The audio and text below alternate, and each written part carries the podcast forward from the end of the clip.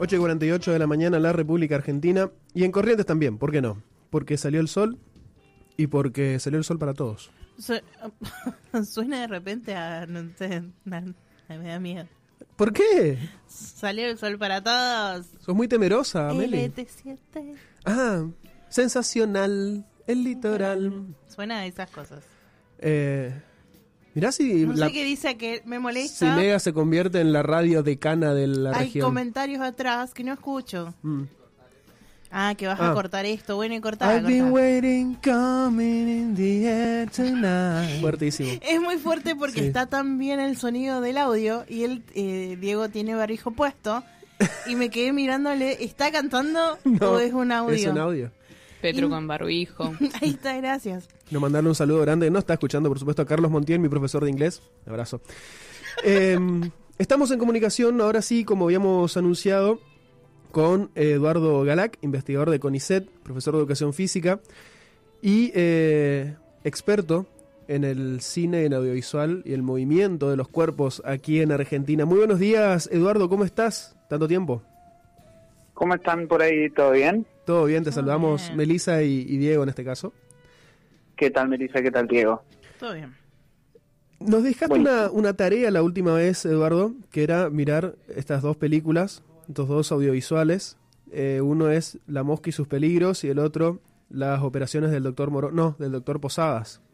Y el doctor Posada. sí. Sí, este, primero quiero preguntarte, quiero, o sea, derrumbé un mito al menos, y quiero preguntarte si lo derrumbé bien.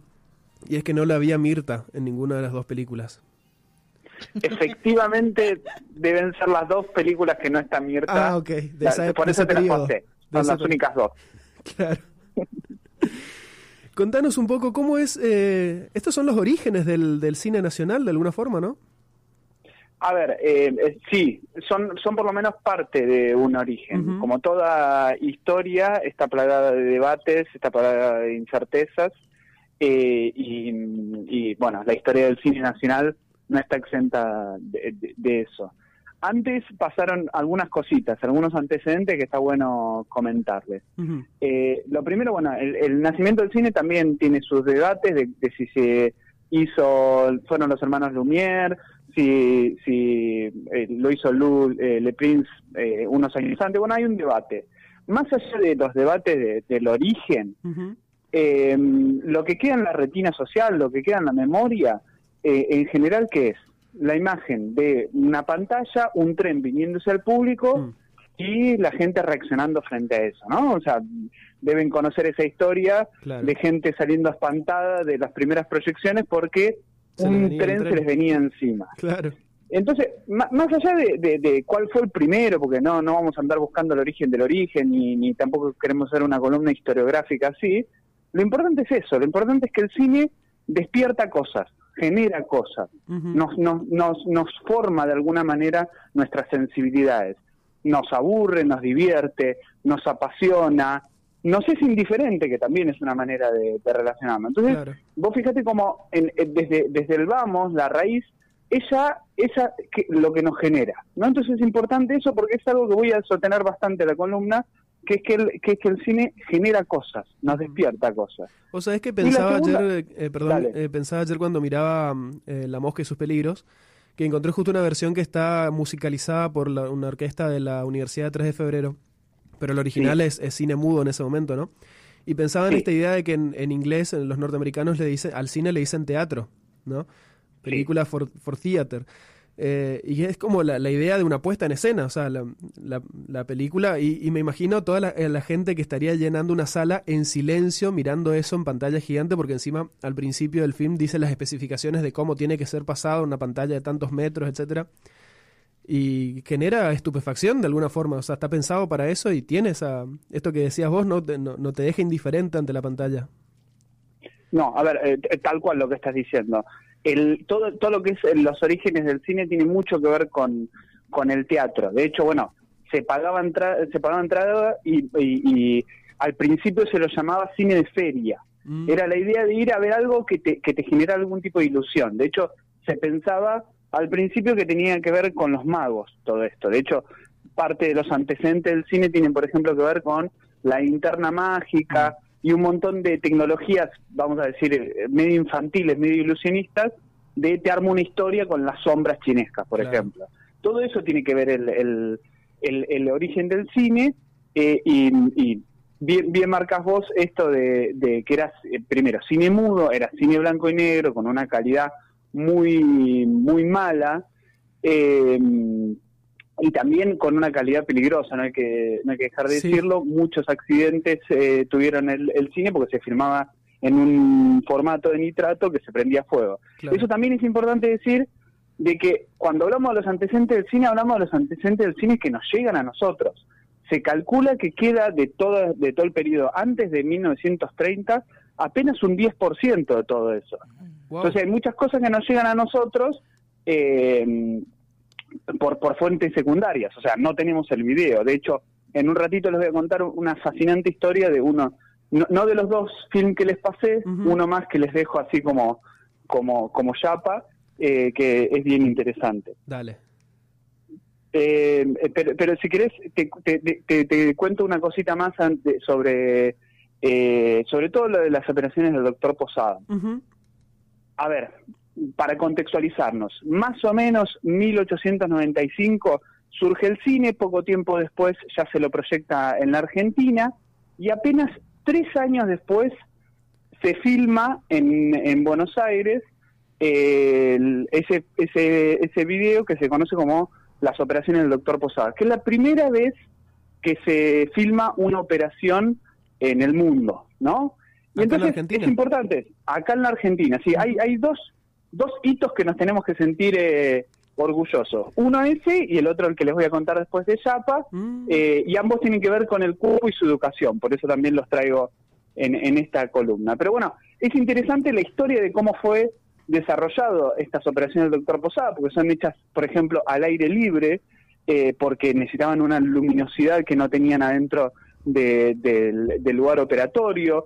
Eh, eh, eh, son, son hechas con una visión científica de explicar. Digo, Mm. entre las imágenes podemos encontrar lo que se conoce como intertítulo, las placas explicativas, eh, y entonces ya nace con una idea, bueno, de hay que mostrar el cuerpo, se puede mostrar una operación y se puede educar las sensibilidades y también se puede educar pedagógicamente a través de las imágenes. Era un Sí, es tutorial. un punto importante. Era, era lo que hoy entenderíamos como un tutorial, eh, que de alguna manera es el cotidiano que nosotros tenemos. Digo, Claro. queremos aprender algo, ¿qué hacemos? Ponemos YouTube.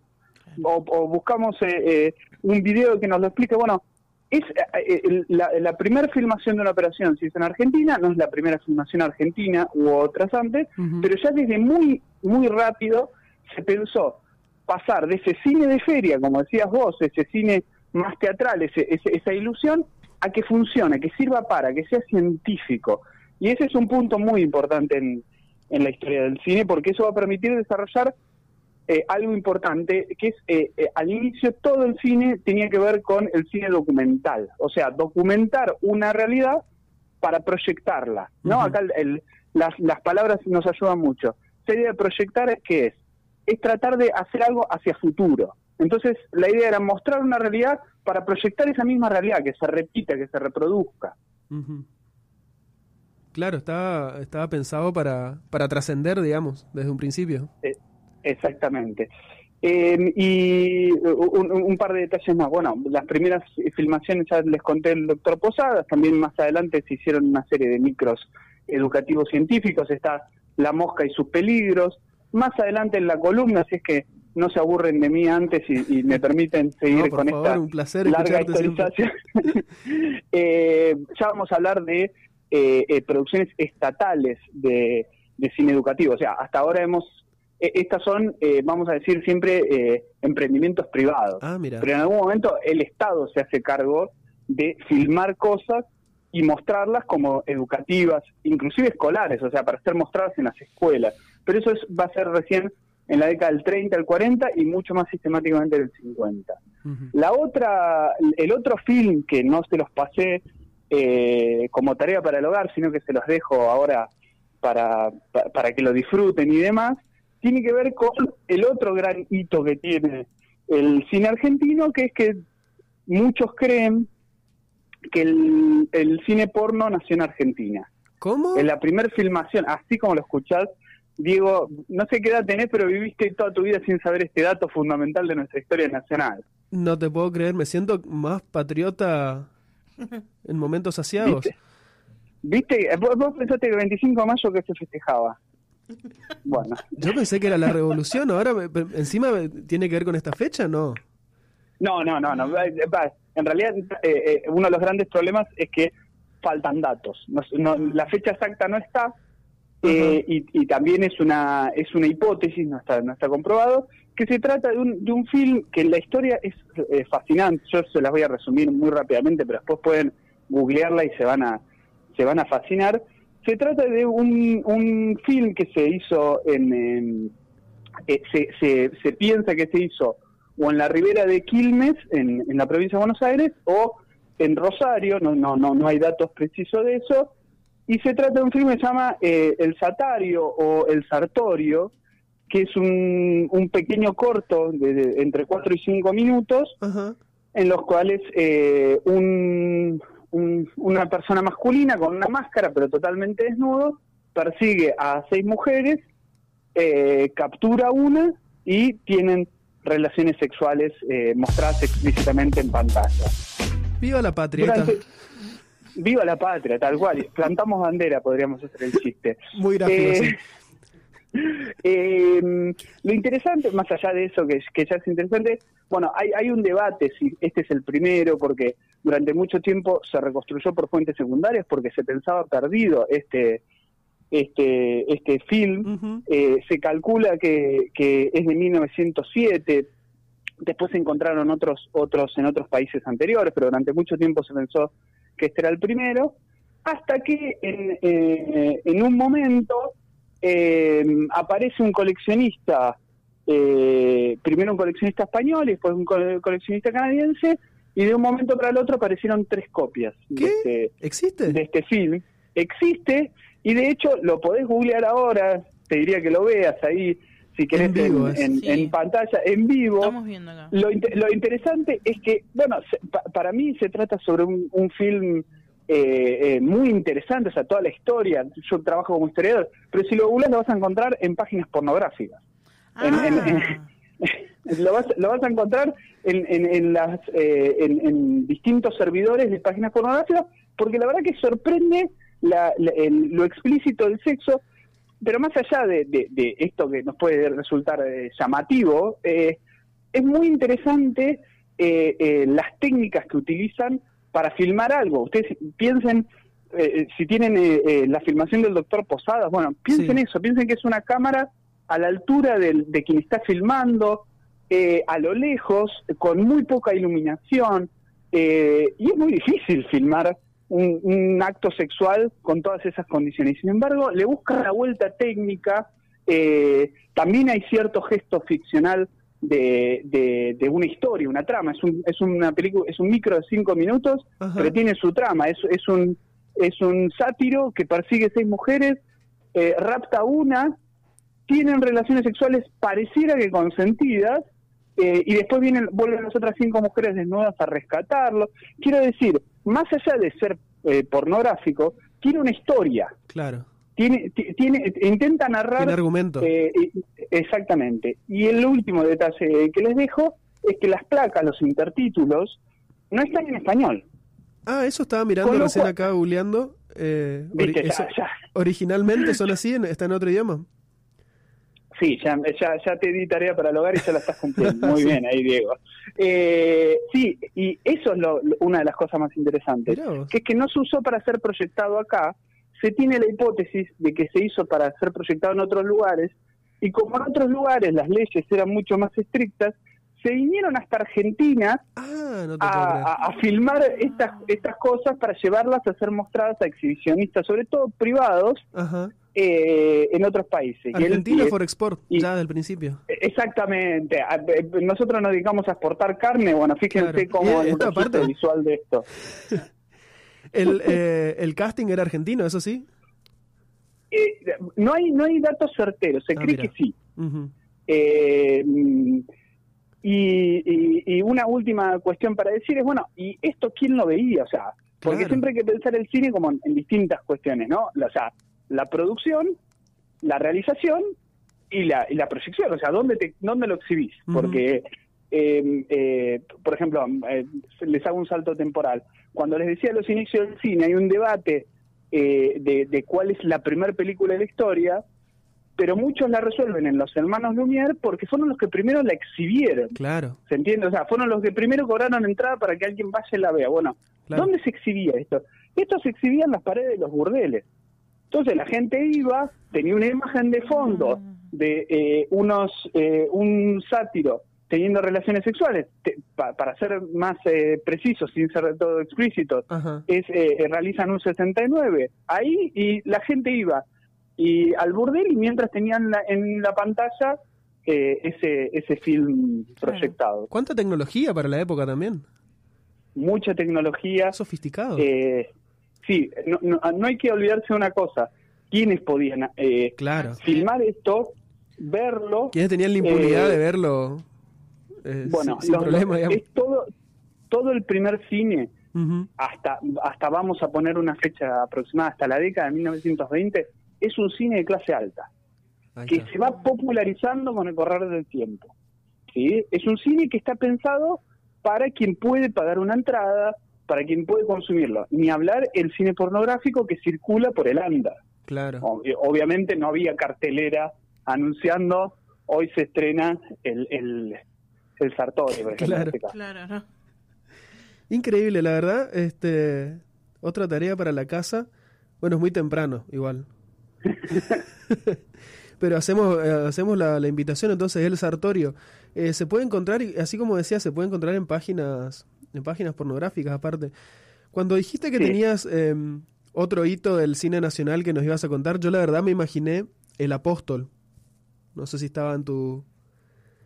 No, no, no, no, ¿No? no lo había pensado porque, a ver, el, el eje que ordena de alguna manera mi, mi Claro, presentación es, bueno, tratar de pensar cuerpo y el cuerpo de las operaciones del doctor Postad es un cuerpo biológico, físico que está intervenido, el de la medicina, Ajá. y el otro, el cuerpo del deseo, el cuerpo en el cual eh, eh, eh, la intención es mostrar algo, ver cómo la misma parte, porque en uno es un cuerpo desnudo siendo operado, no Claro. es para nada erotizado, y en el otro tenés seis mujeres desnudas eh, eh, y, Y y un hombre teniendo relaciones sexuales. Entonces claro. hay ahí un cuerpo desnudo en dos dimensiones con muy poco tiempo de, de diferencia entre uno y otro y que marcan hitos de la historia nacional del cine. Increíble. Este, la verdad que muy interesante, Eduardo, como siempre, eh, ya que llevamos tarea para el hogar, más que, Bueno, más que antes. Te Este, juro. y bueno, no- la verdad no sé con qué nos vas a sorprender la, la, la próxima. ¿Ya tenés pensado? La próxima, la próxima tenía pensado, sí, eh, em, avanzar en el tiempo, o sea, trato de tener cierta lectura cronológica para avanzar un poco en el tiempo y ver una lógica de la década del 20, o sea, ya 20 años más tarde de todo esto, eh, que fue filmar las rutinas de la ciudad, Mm, eh, de, de cómo es la, la vida citadina, cómo es la vida en la ciudad y demás, y eh, desde dos eh, perspectivas totalmente diferentes. Una, la perspectiva alemana de Walter Ruttmann, y la idea es hablar un poco de Berlín, Sinfonía de una ciudad, y la otra es la perspectiva rusa de Dziga Bertov, que fue el cineasta ruso más importante, uno de los más importantes, Ajá. con El hombre de la cámara.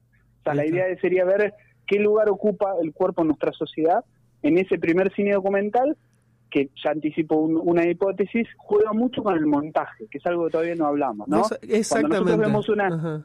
cuando nosotros vemos una imagen, tendemos a pensar que tiene como un sentido cronológico, ¿no? Una imagen atrás de la otra. Claro. Pero el, el director está haciendo un montaje constante de las cosas y elige mostrarla de alguna manera. Bueno, ahí lo vamos a poder charlar Aparece con, el- con tranquilidad. El sátiro de Kuleshov ahí. Este, Exacto. Justamente sobre el montaje, y esto ya va a título nerd porque me cumplí la tarea nada más y quiero resaltar. eh, me llamó la atención el montaje de la, la mosca y sus peligros y, y me fui a, a corroborar que es anterior, por ejemplo, a Corazado Potomkin de, de Einstein. Y cómo juega con esos primeros planos, así, bueno, en este caso en la, en la mosca es documental, Einstein lo usa en un, senti- un sentido argumentativo, digamos, de, de- de lo abyecto, lo, este, lo grotesco, digamos, eh, y lo, lo grosero, ¿no? Y este, como también en ese cine documental de, de 1920 hay un montaje, porque eh, no solamente son imágenes científicas, sino que también está la rutina del, del, de, los, los, científicos, de el laboratorista con su secretaria, toda una, una rutina que lo hace llevadero, digamos, al, al cine y eso es, eh, 100% producción argentina, ¿no? Exactamente, y, te sumo a, lo que decís que está bárbaro un argumento, que es el uso de las ilustraciones. Sí. Que eso también en algún momento vamos a, a meternos como eh, eh, las ilustraciones fueron usadas para explicar cosas y también después permitió el nacimiento de los dibujitos animados.